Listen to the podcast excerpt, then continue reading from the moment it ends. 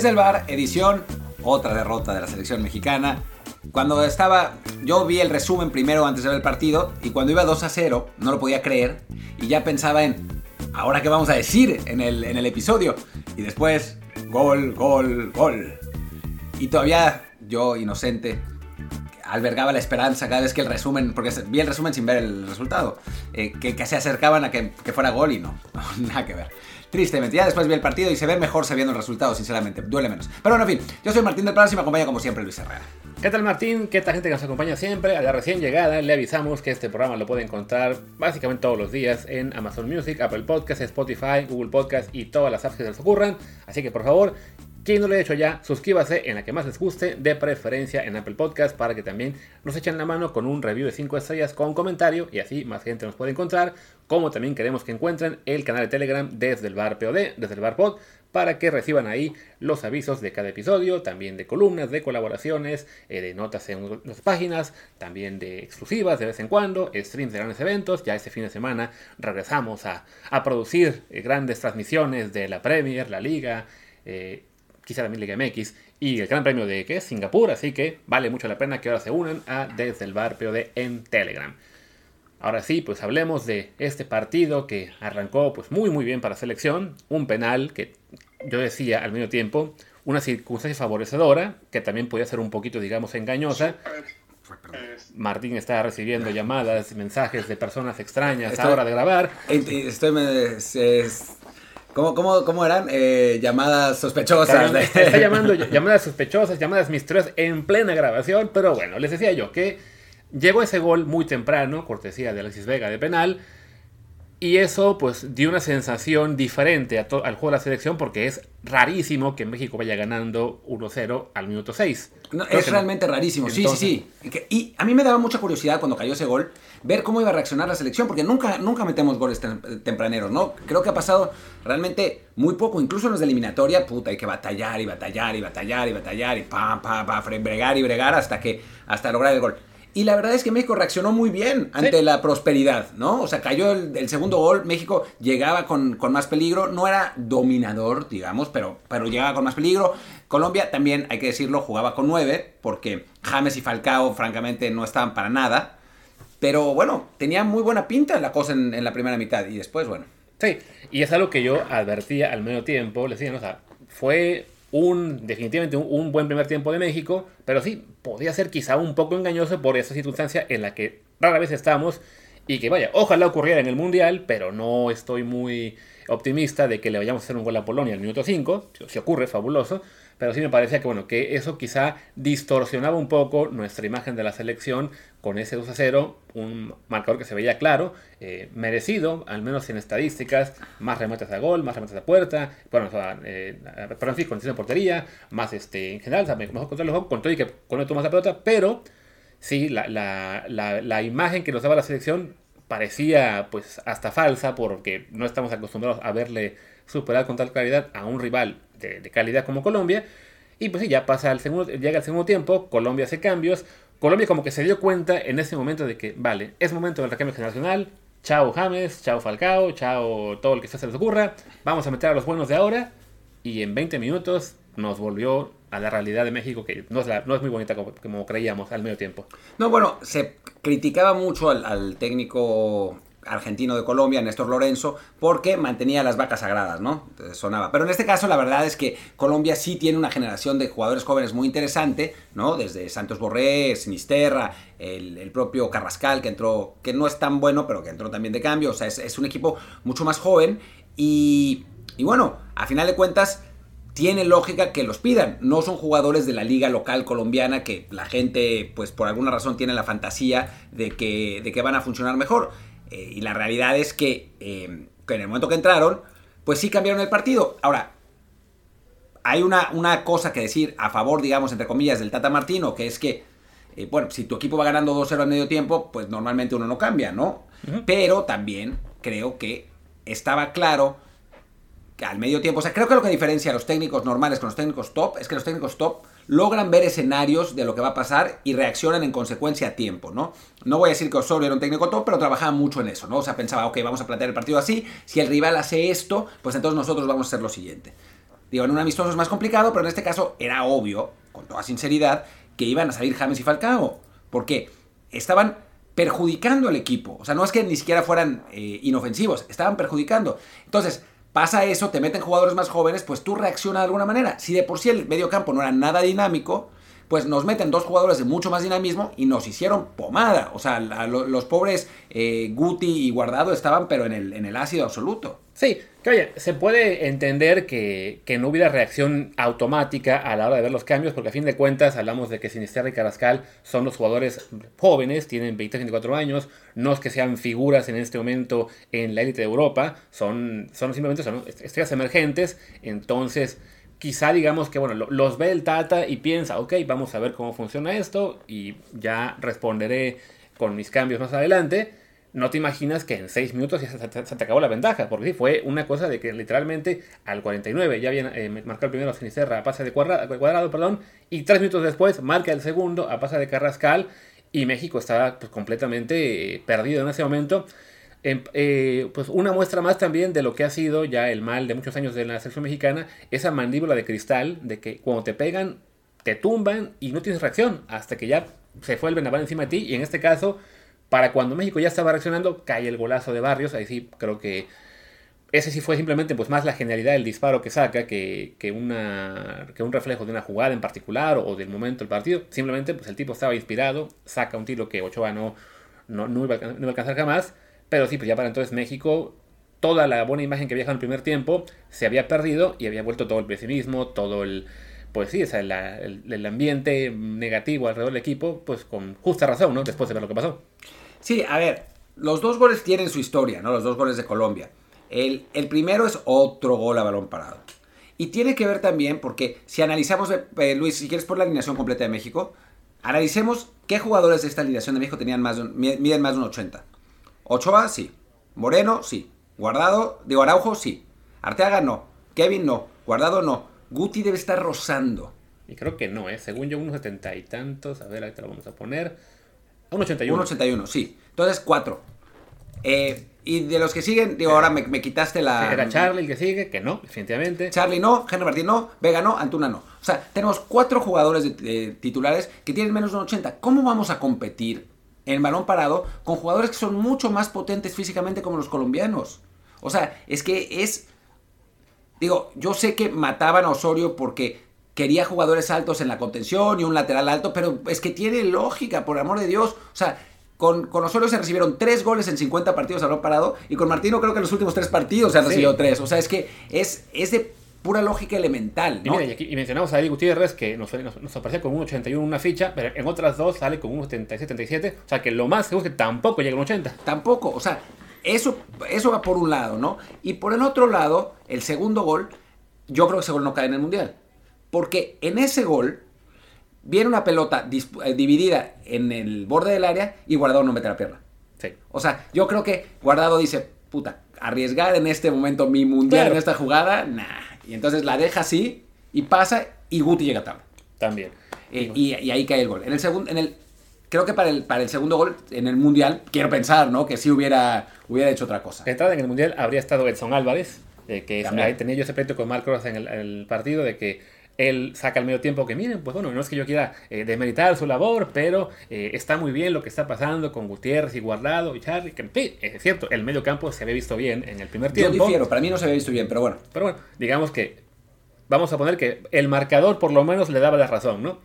Pero llega el momento, eh, claro, ante un medio campo colombiano este, espeso, con, con, un James ahí que de plano pues no, no aportaba nada, un ataque con Falcao que tampoco existía, te meten jugadores de más dinámica y ahí te recuerdan, ah, sí, sí hace falta Edson. Porque con, con Edson ahí no te borran del centro del campo como borraron a México en esos primeros 20 minutos. Sí, no, totalmente. Para mí no se había visto bien porque se había visto muy lento. Lo que pasa es que como el rival también era tan lento, pues no, no era tan grave el asunto. Pero ya de por sí se, veían, se le veían las costuras. O sea, poner a Guti, Guardado y Charlie, hijo. Y la verdad es que además ni siquiera eran ellos tres. Eh, eran, sí, ellos tres, pero el planteamiento era un 4-2-3-1. No era. O sea, aquí está, aparece 4-3-3, pero no es correcto. Por la costumbre, digamos. Sí, por la costumbre. O sea, es, están Guti y Guardado en la base, ¿no? Y yo creo que la idea de del Tata era: vamos a poner a Guardado en la posición donde se siente normalmente cómodo en el Betis. El problema es que tienes al lado a Guti, que no es un contención. Claro. O sea, no, si pones a Edson es otra cosa, Exacto. creo. Ponle ahí a Edson y sí, ya, ya vamos hablando de que la idea del 4-2-3-1,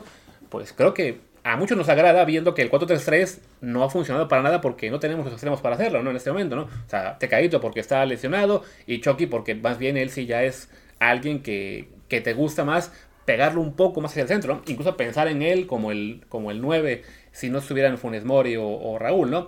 Eh, en, el, en el esquema de 4-3 sí queda demasiado abierto y no, no aprovecha él su, pues, su- sus características en ese momento, ¿no? Pero bueno, tenemos ese medio, ese medio campo que desafortunadamente no, pues no reacciona bien a la, a la entrada de los, de los dinámicos de Colombia. Y pues ya se te tira por la borda pues todo lo que había sido, digamos, pues un, un partido positivo, ¿no? O sea, ya, ya cuando te quedan los tres goles, aunque Don Martino reacciona, manda cuatro cambios de un tirón, este, saca también a, saca a Guardado, saca también a quien más, a Charlie, A Charlie. mete a Eric Sánchez, mete a Luis Chávez, mete a Montes para sacar a, a Kevin Álvarez y mover a Néstor Araujo a lateral derecha. Que Araujo jugó un buen partido. Además, Araujo jugó bien ahí. El, pro- el profesorio, o sea, algo sabía el profe, algo sabía el profe al mandar centrarse a la lateral derecha, excepto cuando lo hizo con Edson, que ahí sí no funcionó muy bien, pero bueno, estaba muy chavito. También entró en ese momento Santi Jiménez por Henry Martin.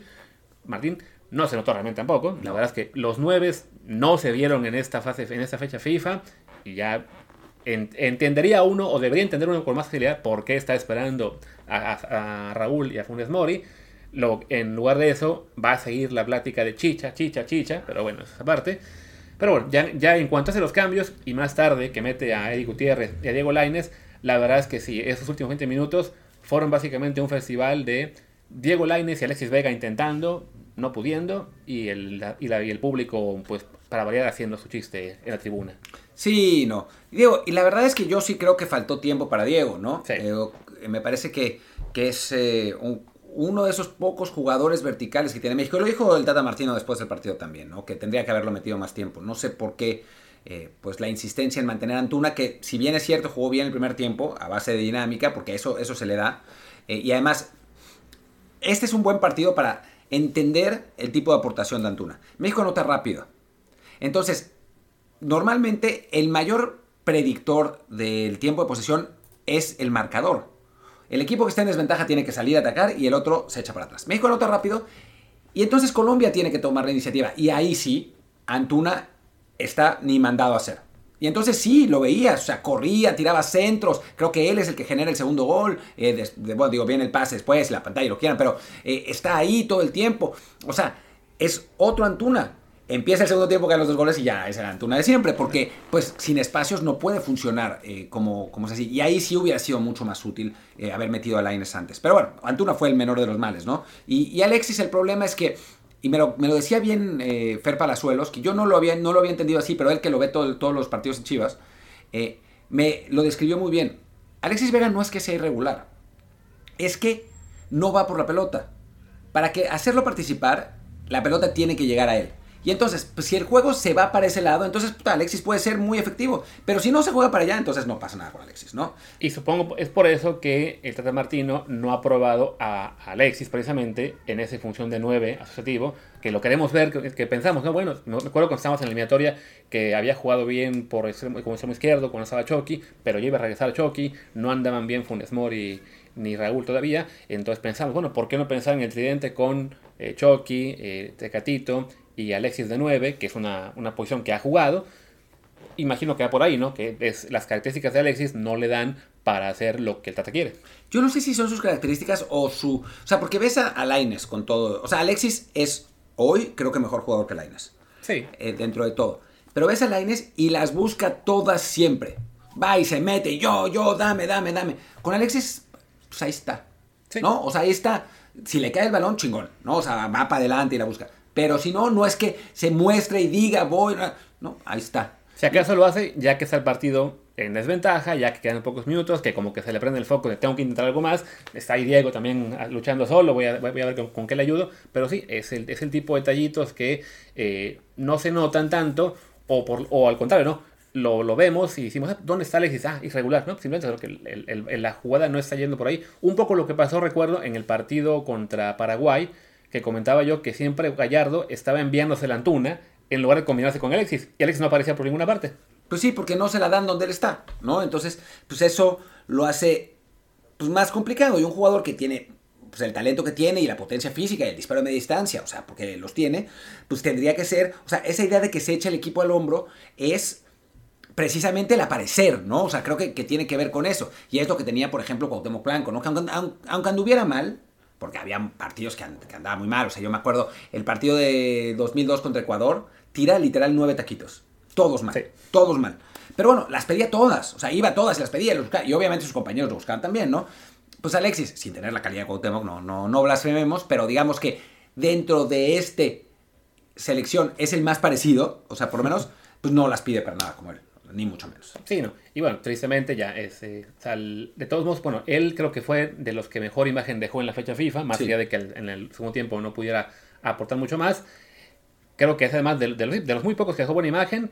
Y es una pena porque, bueno, era, era una fecha FIFA en la cual, eh, pues, al menos hasta el medio tiempo del partido contra Colombia, pues parece que, ah, mira, se le ganó a Perú, parece que se le va a ganar a Colombia, se puede generar optimismo, la gente puede estar este, más tranquila con el, con el grupo, menos trancados al Tata Martino, seguramente le iban a seguir pegando, pero bueno, por lo menos se hubiera llegado mucho más este, relajado a, a lo que sería ya la, la gira final, bueno, la concentración final en Girona, que tendrá, tendrá ya un partido entre, ante Irak y Suecia. y Suecia. Y en contraste, pues lo que vamos a ver es más golpeteo de aquí a las próximas tres semanas y también más polémica con los jugadores que no están en la lista, cuando quizá si el partido acababa ayer 2 a 1, ya se hubiera acabado eso, ¿no? Ya sería simplemente, bueno, a ver, falta funcionamiento, falta tal, pero ya no habría tanta eh, afición y, y report fans pensando, ay, pero es que hace falta Chicharito, ay, pero es que hace falta Aldo Rocha, hace falta Cendejas, ¿por qué no hay una chance para Emilio Lara? Llamen a Julián Araujo. Ah, no ese es, que, es, que es. De allá en fuera creo que por lo menos hubiera, hasta por Israel Reyes había gente ya llorando ayer, eh, y esos fantasmas creo que no van a desaparecer.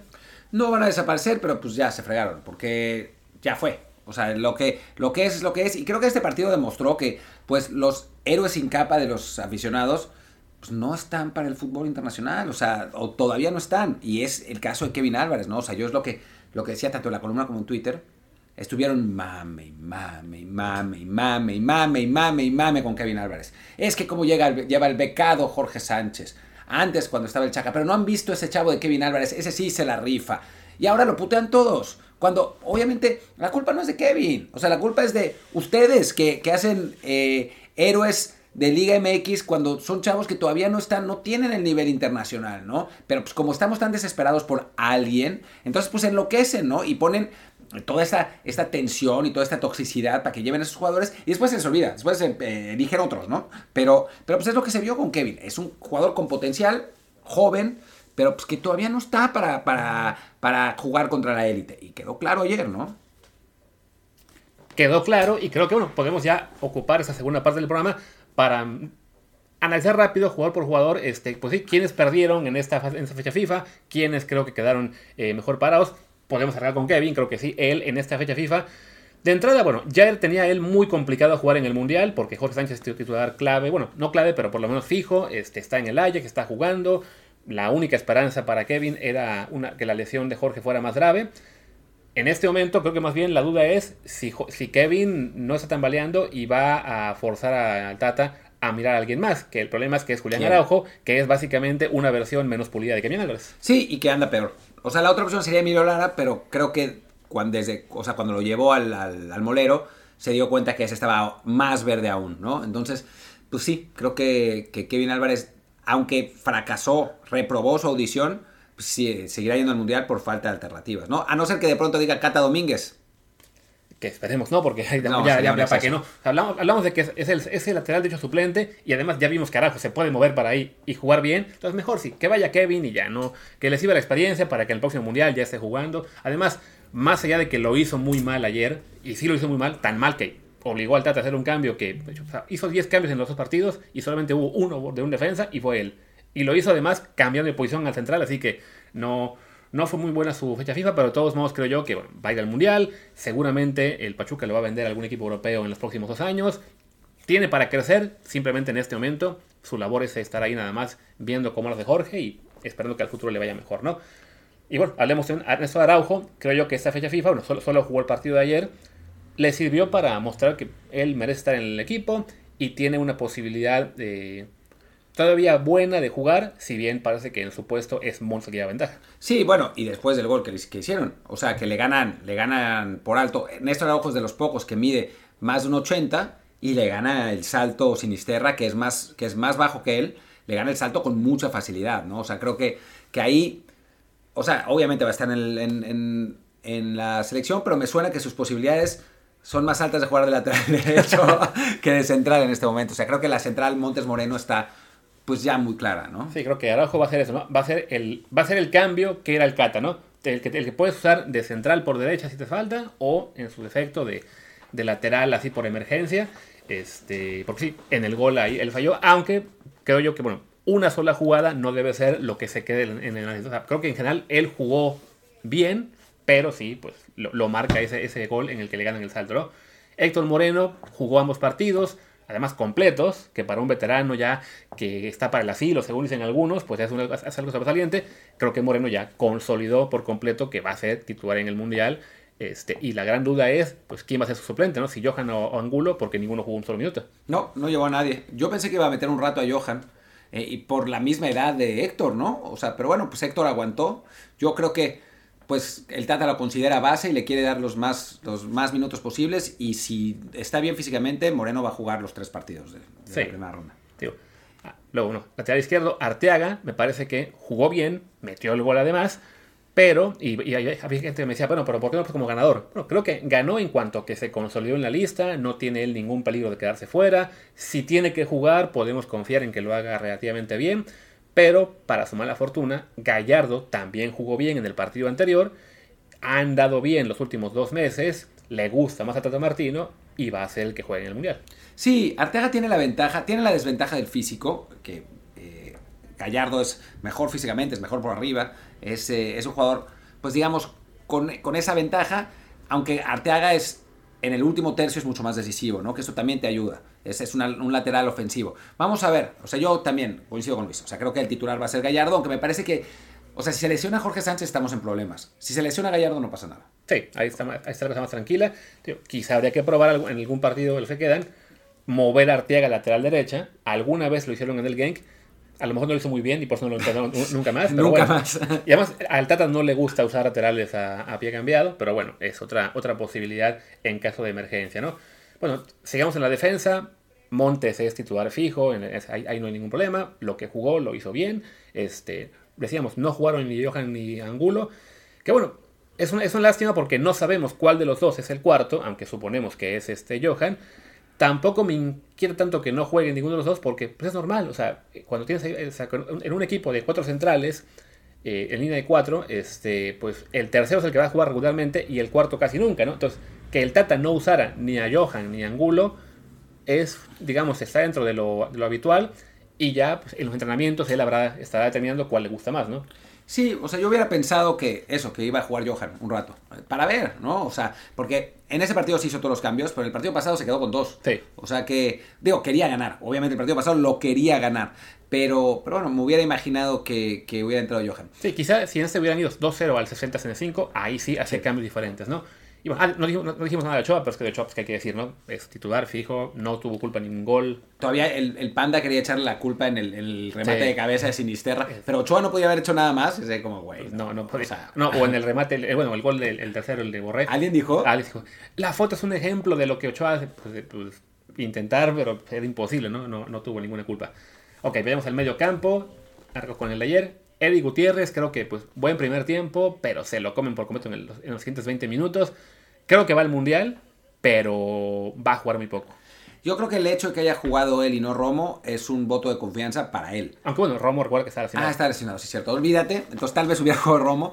Eh, pues vamos a ver, ¿no? O sea, lo puso en esa base de dos contenciones, en, ocupando el lugar de Edson, porque era también él el que bajaba para sacar el balón. Digo, supongo que confiará en él para hacer eso. Y eso le, le lo pondrá en la lista. Pero sí, mientras Edson no esté digo, no esté lesionado, no le pase nada, yo creo que Guti no va a jugar. Y sí me parece que mostró falta de dinámica importante y contra otro tipo de rivales va, va a ser difícil. Sí. Guardado, pues es, es, un análisis muy parecido, ¿no? Buen primer tiempo, haciendo lo que él le gusta hacer. Ah, bueno, mencionaba Mark, Mark Rosas también, ¿verdad? en Twitter, que... ¿Cómo? Ya sé cuál. ¿Por qué dijo eso? Lo de vertical. Lo de, que, de que, de que eh, aporta un, eh, mucho... Que, como le dijo? Bueno, al final dijo, pases verticales, ¿no? Estoy a punto de decir, a Ramón y Martín no les gusta esto. Es que es, absurdo. En este partido tampoco dio ni un pase vertical. ¿De dónde sacó eso? Digo, yo sé que Mark le cae muy bien guardado, es, es eh, se llevan muy bien y además lo admira mucho. Y bueno, es que hay cosas muy admirables de Andrés, pero su verticalidad no es una. Sí, o sea, está muy claro. De todos modos, digamos que en el primer tiempo estuvo bastante, creo que, creo yo que estuvo bien en lo que sabe hacer. Y si el Tata eh, empieza a cambiar a ese 4-2-3-1, lo veré yo como favorito para ser titular junto a Edson. Sí, yo también. Creo que tendría que ser él. O sea, no favorito, sino que, por favor, ponlo a él, ¿no? Porque es, el, es la posición que juega en Betis. Exacto.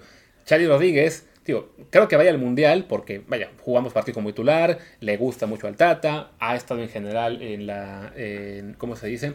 En, en todo el proceso, también en los Olímpicos pero la verdad es que tuvo una fecha muy mala. Catastrófica. O sea, para mí fue el peor, pues sí, de, los que fueron titulares y más, fue el peor. O sea, estuvo sobrepasado, equivocando los pases, eligiendo mal, sin aportar a la ofensiva, eh, dejando que los interiores rivales se fueran. O sea, yo no vi nada, o sea, nada del jugador que había sido en 2019-2020. O sea, esa lesión también lo, lo, lo, dejó sin, sin el mismo nivel. Ahora, pues es que es posible que juegue porque el Tata le encanta for some reason. Tío, aún falta ver si Héctor se recupera. Si Héctor se recupera, creo que ya Charlie baja bastante en las prioridades. De todos modos, me parece que no va a alcanzar este, esta mala fecha FIFA para caerse de la lista, porque sí estaba él muy arriba, eh, pero sí fue de lo, peorcito en la fecha FIFA.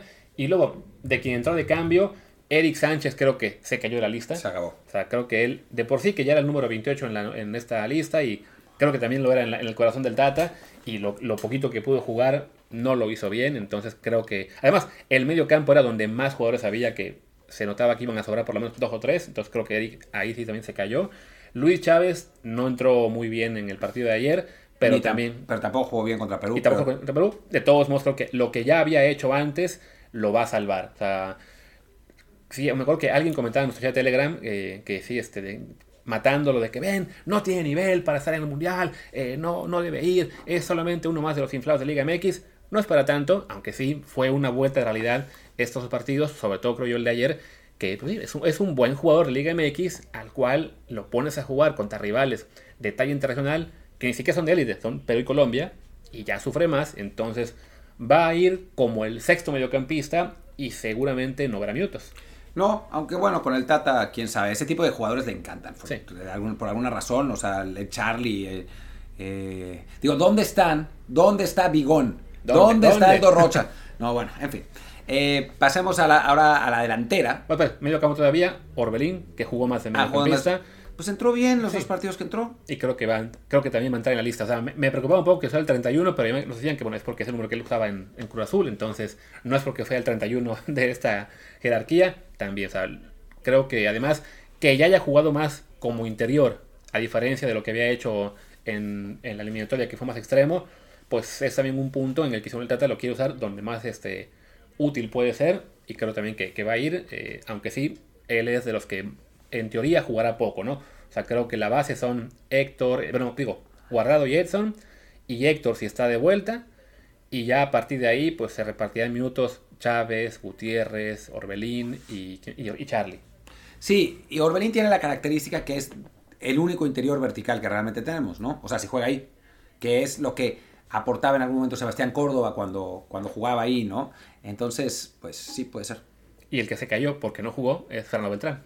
Sí, que era otro de los, de los eh, favoritos de los conocedores, y, pero pues, hay, hay niveles, ¿no? sí, no, creo que el hecho de que no jugara ni un solo minuto eh, es, una, es un poco lo que vimos con Pizarro en el partido como modelo contra Paraguay, que no jugó tampoco, pues ahora creo que este fue el, el mensaje del Tata. Beltrán tuvo sus oportunidades, tuvo su buen partido en la National League, no me contra quién fue, quizá contra Surinam o algo así, o Jamaica. No, fue contra Nigeria.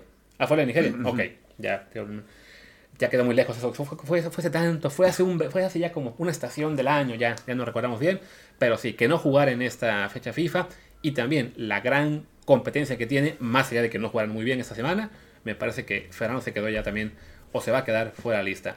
Y pues la delantera, vamos con, ¿qué? ¿Por los, por los primero?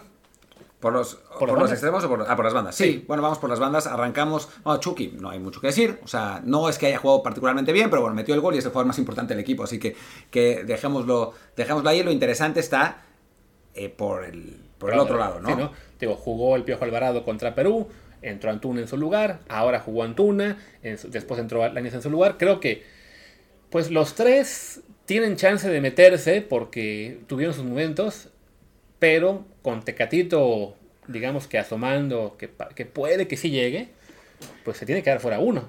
Y si, hay, y si hay que apostar, yo apostaría porque el Piojo no va a llegar. Yo también, o sea, creo que a pesar de que Laines jugó fue el que menos minutos jugó. Creo que es por diseño. O sea, creo que el Tata lo tiene muy claro como el revulsivo para cambiar un partido los últimos 10-15 minutos. Sí. O sea, creo que al, está menos, claro con eso. hasta que él sea un jugador clave en su equipo de inicio, y, en, el Braga todavía no lo es, y quién sabe cuándo lo sea, porque Ricardo no se quiere ir. Este, en la selección también ese va a ser su rol, ¿no? Un jugador para 15, 20 minutos en segundo tiempo, cuando se va perdiendo o se va empatando y se quiere eh, romper el empate.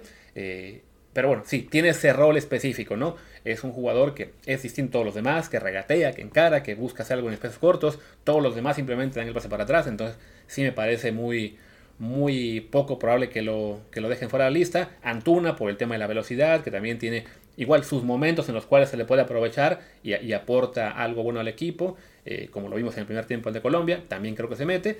Y sí, el Piojo Alvarado, aunque no falló, o sea, tuvo ante Paraguay en el modelo anterior y ante Perú este sábado actuaciones, digamos, interesantes, simplemente no te aporta nada especial para pensar, hay que llevarlo también, ¿no? O sea, es modo tenerlo, pero cuando tienes que empezar a, a tijeretear la lista, pues es de los que sobra.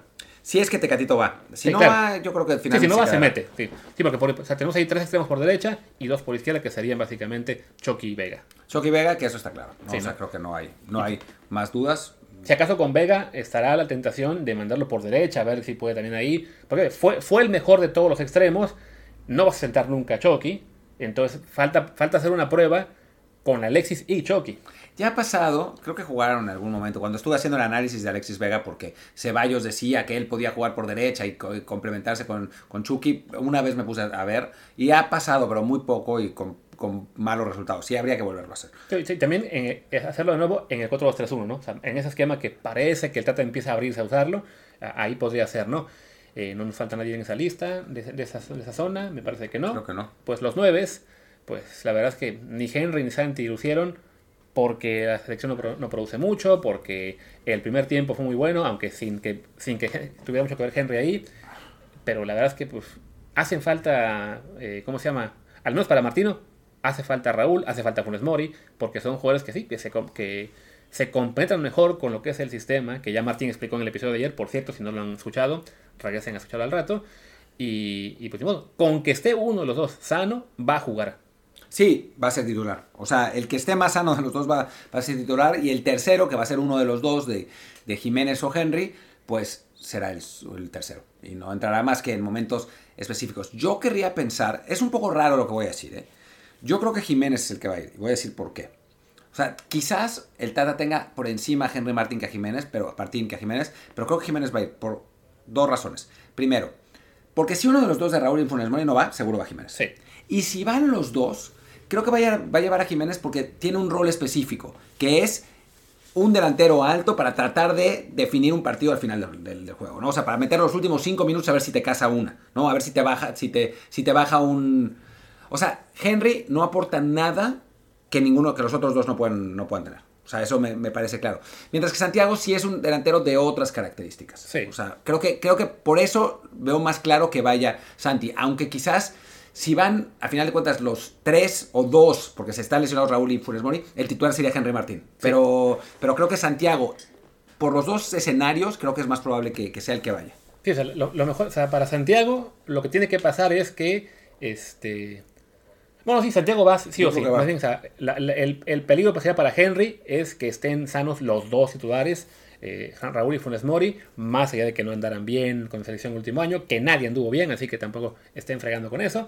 Pero sí, como dice Martín, ¿no? O sea, Santi puede aportar algo específico y, ya a la hora de armar la lista, esa es lo que pasa la diferencia, ¿no? ¿Quién te aporta ese algo que los demás, ¿no? O sea, no, no es simplemente que quién es mejor jugador que otro, sino también, ok, sí, puedes tener un jugador que es bueno, relativamente completo, pero ya tienes en su mismo puesto a otros dos que, te, lo hacen igual de bien o mejor, bueno, pues entonces sacrificas ese tercero para tener una, un rol diferente, ¿no? Lo que es Diego para los extremos, este jugador encarador de, de, espacios cortos que nadie más es, ok, tiene que ir más allá de que en el Braga no juegue mucho, este, porque pues, te, aporta lo que no te aporta un piojo, lo que no te aportaría en su momento, no sé, quién estaba en esa lista, en esa zona antes, este, como extremos. Eh, Pizarro. Pizarro, por ejemplo, entonces ahí tiene su lugar, ¿no? Eh, y bueno, creo que. Eh, perdón, el ejemplo perfecto, digamos que para, para, llevarlo al extremo, es: tienes un jugador que no es muy bueno, pero es un gran cobrador de tiros libres. Eh, y tienes a un jugador que es mejor, pero no es titular y no es muchísimo mejor, pero que no le pega a los tiros libres. Entonces, ¿a quién llevas de los dos? Pues al que tira los tiros libres porque lo puedes meter 10 minutos y si se genera un tiro libre sabes que digamos que es Juninho Pernambucano y toma gol. O Víctor Ruiz cuando juega con México, ¿no? Que no era un particularmente un buen jugador, pero era un excelente cobrador de tiros libres y el Ojitos Mesa lo tenía ahí para eso. Y sí metió varios, lo que pasa es que ese equipo era catastrófico, ¿no? No, no, lo tenía de titular y no, una, no como una opción ahí. No, ahí sí no, no anda bien la cosa, ¿no? Y bueno, pues creo que ya con eso podemos ir cerrando, ¿no? Ya... Lo último, lo último es las declaraciones del Tata Martino. Ah, claro, sí, sí, eso nos faltaba. No se escucha, o sea, yo lo tengo claro. es cierto. No, y a fin de cuentas, digo, creo que bueno, para quien no sepa lo que dijo, pues básicamente es eso de que pues, México no tiene jugadores en los equipos élite, que hace falta exportar más, que la liga tiene que eh, poner precios más bajos, digamos. a básicamente hizo un Jürgen Klinsmann en Estados Unidos hace cinco años, pues ahora fue el Tata, explicando en parte lo, por qué es lo que está pasando. Y bueno, hay, hay dos formas de tomar, ¿no? Hay, hay, quien piensa, pues sí, dice la verdad, es, es, una realidad que México se está quedando atrás, que si no exportas y, tienes a todo talento en, en Liga MX o a 5 o 6 peleando por un puesto en Europa, pues lo más seguro que te vas a quedar este, atrás respecto a otros, como está pasando en los últimos dos siglos.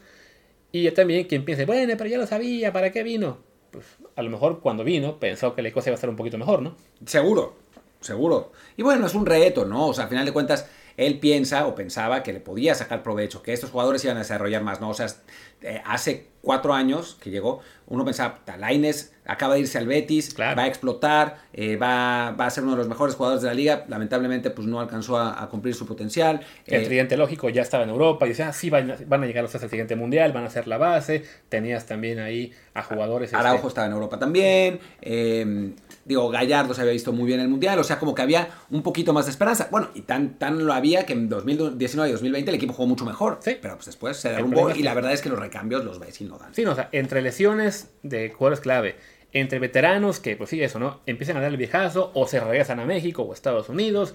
Y también esa base joven que debió irse a Europa hace 3, 4 años y no lo hizo, pues es, lo que está pasando, ¿no? O sea, al, al Tata ya saben que sí, lo criticamos, que pensamos que muchas cosas las hizo mal, pero en este momento ya, estando tan cerca de la Copa del Mundo, pues no, así como, así como decimos, ¿no? ¿Qué aporta cada jugador? Bueno, ¿qué aporta cada periodista?